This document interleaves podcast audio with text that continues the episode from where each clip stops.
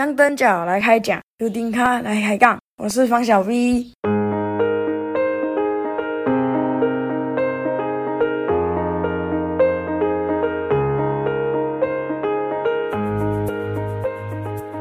Hello，正在收听的你登出静香模式了吗？我已经登出喽，因为我隔了两周才更新节目。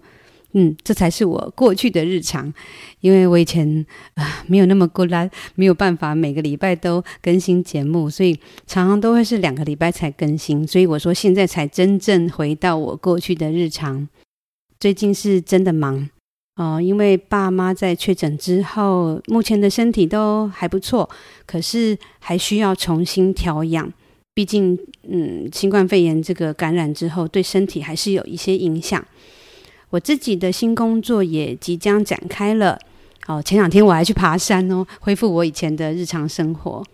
而且在静香结束后的两个礼拜时间里，通常都还会沉浸在静香那种极度兴奋的氛围里。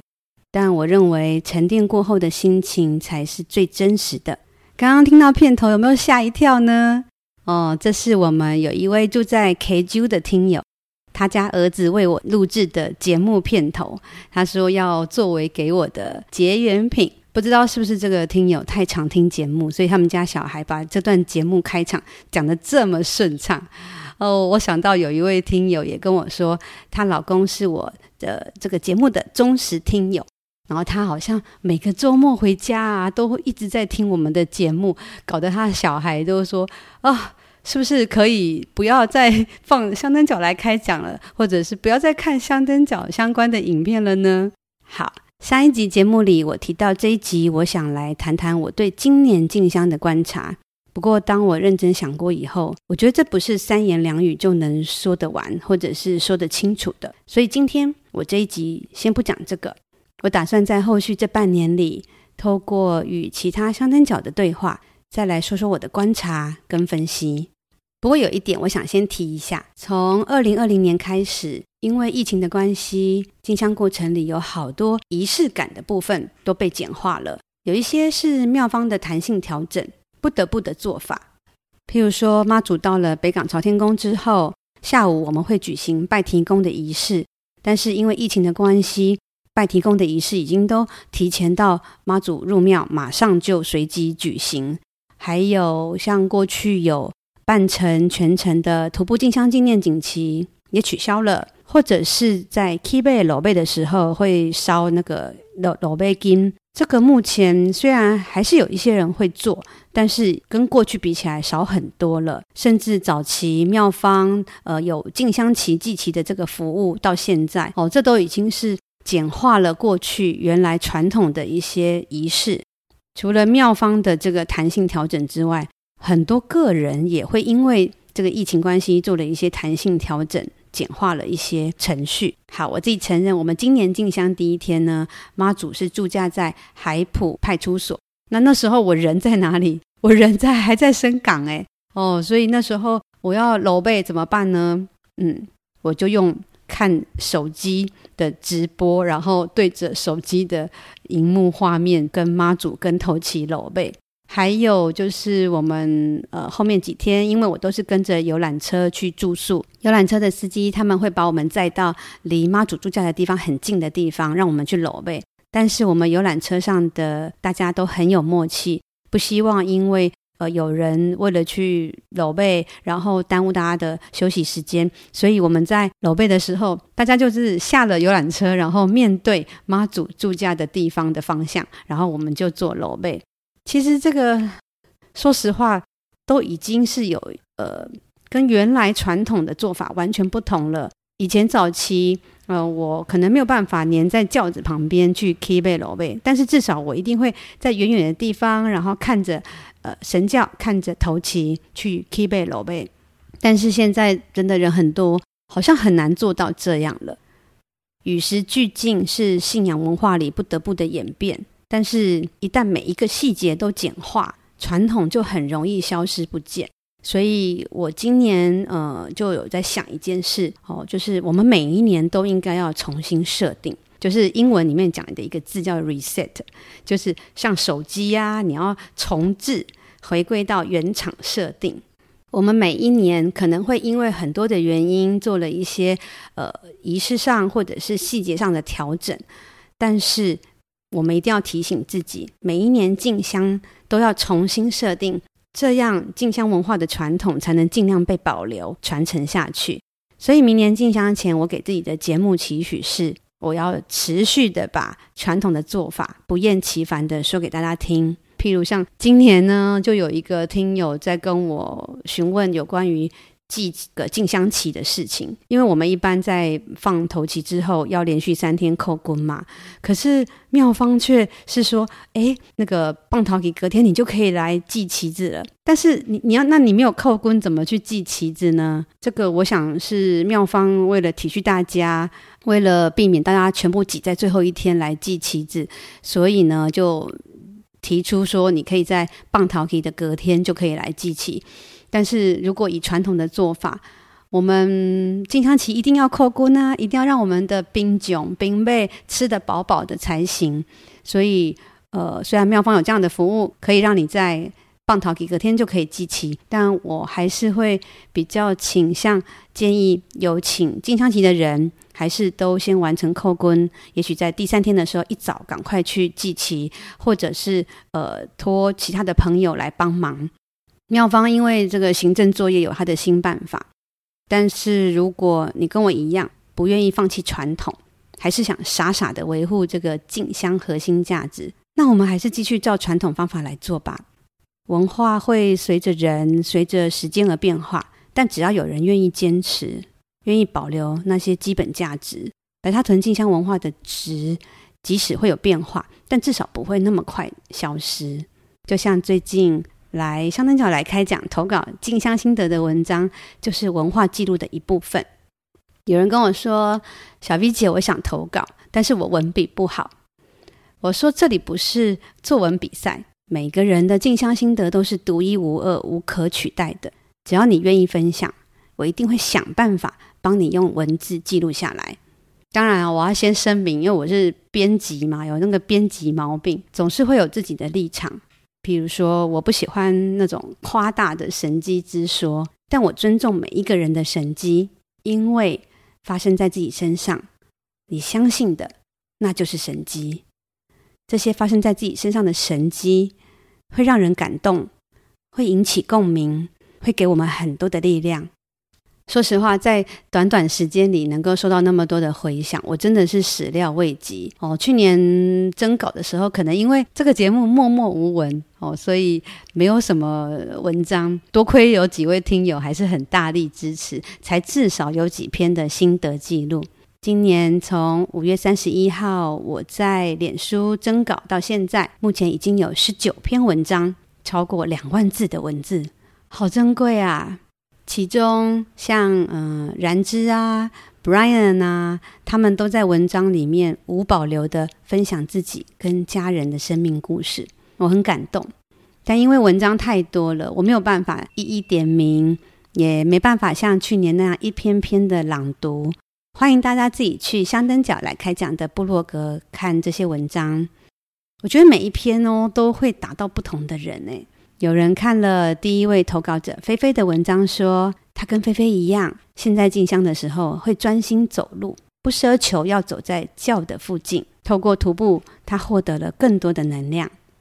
也有人读了詹一凡那篇“求子如愿”，来进香路上发金铲子结缘品的那一篇文章。呃，他透过 LINE 跟我分享，他们过去同样也很辛苦求子的心得。还有人看了《全村的希望》那一篇提到的，每一个人在进香队伍里总能找到一个属于自己的位置。他说他对这段很有感觉。是啊，我们每一个人在进香路上，在进香队伍里都有自己的位置、自己的角色。正因为我们都在自己的位置，好好扮演自己的角色，才能够成就整个白沙屯进香。所以千万不要忽略自己的重要。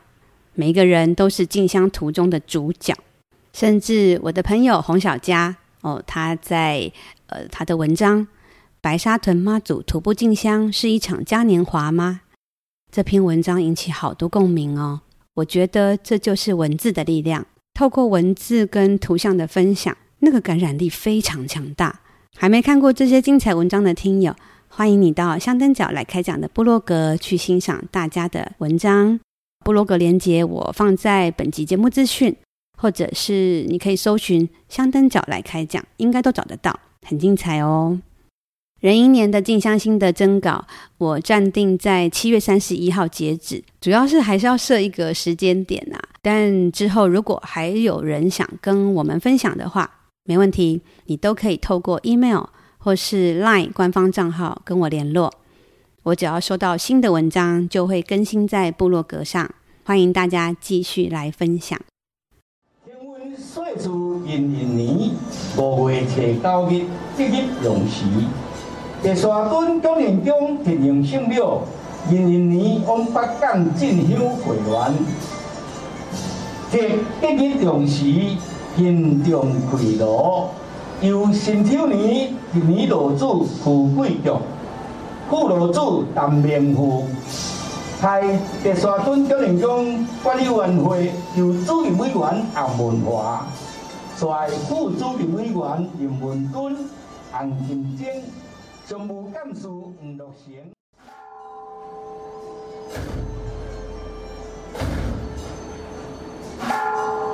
鸣炮，将请行动车路上拍，来咱将请头皮。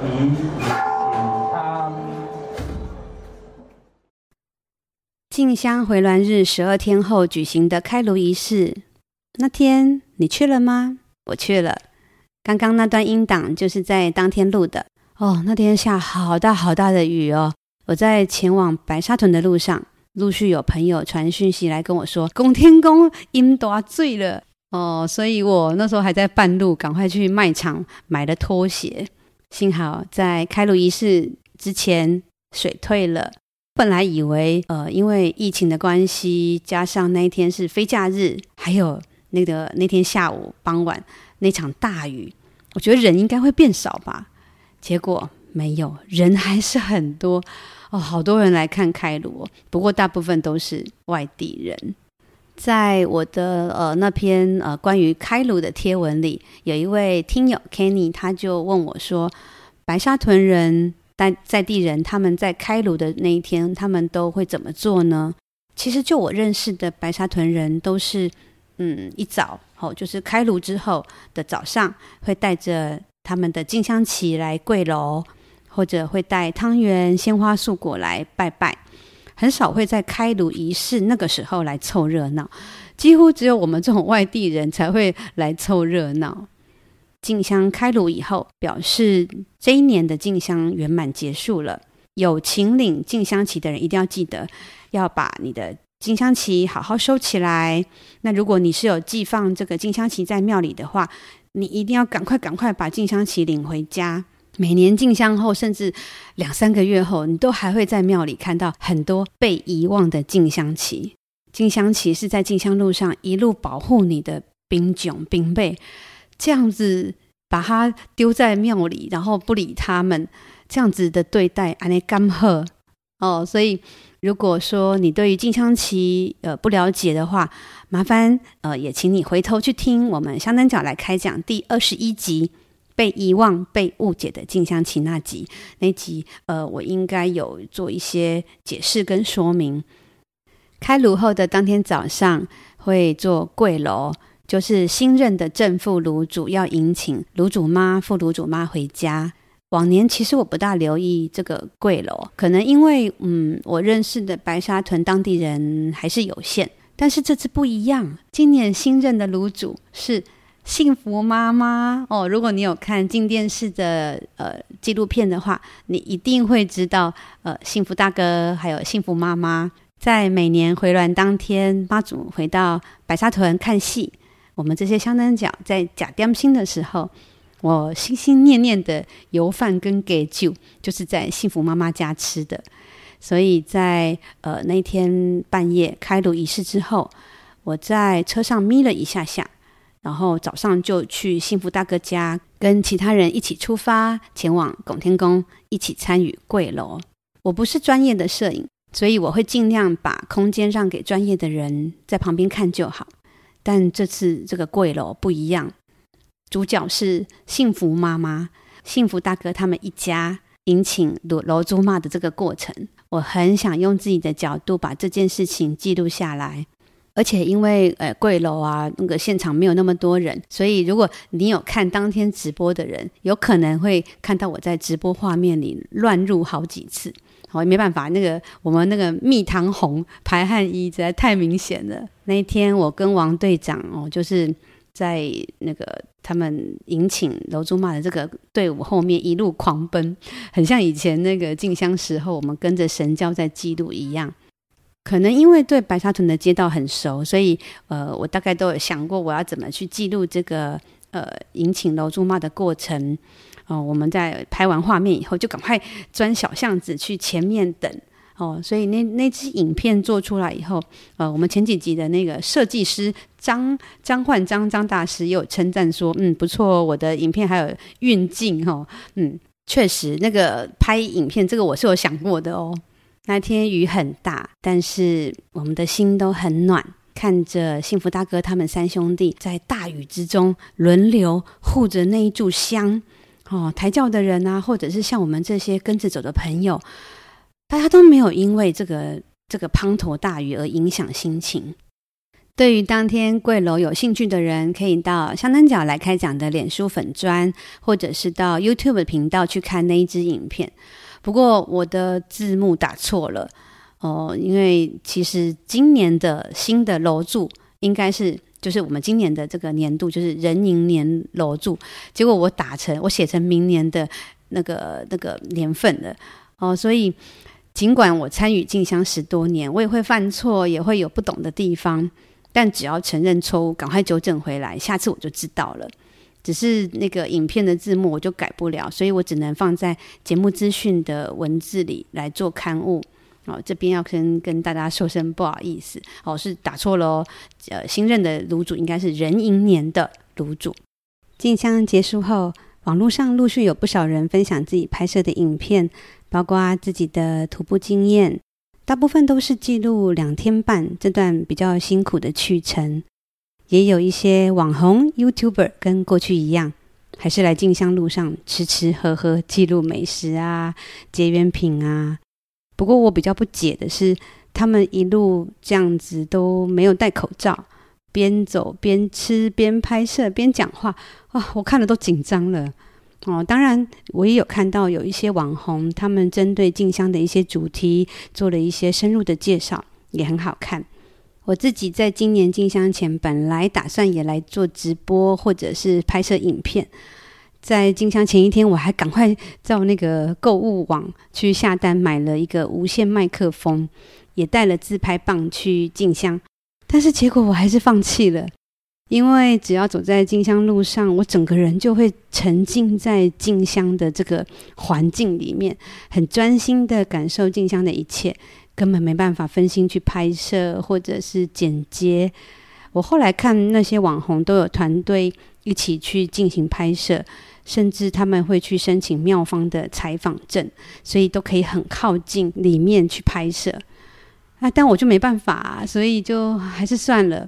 以后我进香呢，就还是好好走路，好好感受，好好记录就好了。说到记录，去年进电视的团队他们来做全程的拍摄，在今年进香前推出了超好看的纪录片，让很多人都很感动。今年呢，公视台语台也派了人来拍摄，不过他们不是那种全程拍摄，他们拍摄有一个主题，这个主题是我们进香最重要的主角，就是灰咖。从进香前的访谈、进香时到北港拍摄狗灰咖，哦，那个要开会前的 key 灰咖，到进香后开炉。公视台语台这个节目呢，他们就把这段过程呢完整的记录了下来。这个节目名称是叫做《台湾纪事部》，台湾技术坡北沙墩的狗花脚这一集，他们呃已经有发出预告片了，预计会在本周五呃六月十七号的晚上九点钟播出，在公视台语台第十四台频道。这个节目呢，只有十五分钟哦，不长哦。但我以前就有看过这个节目，他们的节目内容跟节目调性，我大概都知道。呃，虽然说啊、呃，短短的十五分钟，但是像报道白沙屯静香以火缸为主题的这个深入报道，其实是不多的。在我担任拱天宫静香文化年刊第六期主编的时候，我那一期的年刊主题就是香诞与火缸。但是因为香蛋跟火缸对我来说，它是进香文化里面最需要保留神秘性的部分，所以在那时候的年刊报道的过程里，呃，我们我跟我的团队们都一直战战兢兢，拿捏得很小心。但是随着白沙屯进香的名气越来越大，你很难去拒绝媒体来报道这一块了。与其被乱拍，不如好好拍。哦，我在静香路上也恰巧有跟呃来拍摄的这个公视台语台的这个节目的摄影跟企划有聊过，我觉得他们来拍摄的态度是好的，不是那种来蹭热度的那种媒体，而且他们也是有做功课，加上因为这个节目是台语台的节目，整个节目都是以台语发音，我觉得更贴切我们静香的那种在地感。而且里面呢，会有我最敬爱的头旗组组长阿龙大哥的访谈。每次听白沙屯人讲闽南语，我都会觉得哇，就是听得津津有味。我自己是蛮期待这个节目的，欢迎大家记得收看公视台语台第十四频道，在本周五六月十七号晚上九点，这礼拜拜五暗时九点，在公视台语台第十四频道，台湾记事簿。台湾技术坡白沙屯的国会卡哦，请大家可以记得收看。如果你错过了这个呃公视台语台的首播哦，礼拜五的晚上九点，你也可以在呃 YouTube 频道，在晚上十点也会在他们的呃 YouTube 频道播出。看完以后，也欢迎你留言告诉我你的心得跟评论哦。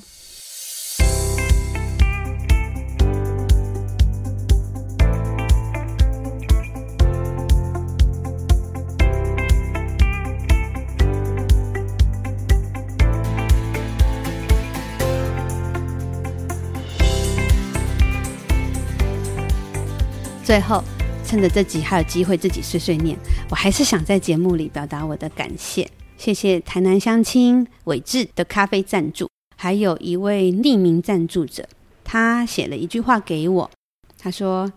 人都在写自己的历史，小 V 加油，继续往目标迈进。”其实我们每一个香灯角都在写白沙屯进香的历史，一旦参与了，我们每一个人就有责任，一个都不能少。所以，你愿意跟我一起加油吗？节目经营到现在，到九月就要满两年，吼、哦，这这其实也才两年哈、但是，嗯，我觉得在这条路上，我知道我不孤单。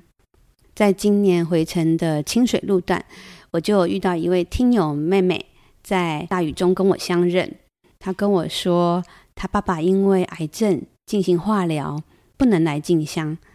但因为有我的 podcast，让他爸爸得到很大的安慰。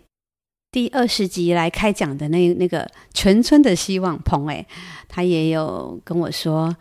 香灯脚来开讲这个平台对我们非常重要，深入探讨静香的精神以及人与人之间的情感交流，就好像是香灯脚门的充电站，只要随时划开手机听听节目，就能让人立刻拉回到静香现场。再度充电，我自己也透过做节目的过程，时不时也充一下电。还有在开炉当天早上，在白沙屯火车站跟我相认的梁谦大哥，或者是我在进香路上遇到的其他几位资深香灯脚，也常常跟我说同样的话。他们说，随着进香人数越来越多，传达正确且完整的进香观念跟基本知识非常重要。透过这个节目放送，让初来乍到的香灯脚能够有一个依循的准则。所以，我希望大家持续帮我分享、宣传，让更多香灯脚跟我们一起来守护白沙屯静香文化。哦，还有一件事，哦，那真的节目碎念很难得，所以我还要再讲一下哦。壬寅年的排汗衣最后预购已经结束登记。感谢大家的支持以及设计师张老板的协助，预计在六月底会陆续出货。但这一次我可能没有办法像进箱前那一次的订购哦一一通知，所以我这一次出货前会在脸书粉专呃做公告通知，请有订购衣服的人再留意一下。下一集我不要再一个人碎念了，因为我很怕大家以后都不想听节目，觉得每一集都是我的碎念。所以下一集开始，陆陆续续我会邀请其他香灯角来节目中开杠，跟我一起聊聊静香。香灯脚来开讲，香灯脚来开杠，我是方小 V。下一集是哪一位香灯脚来开杠呢？后礼拜你就知，敬请期待。拜拜。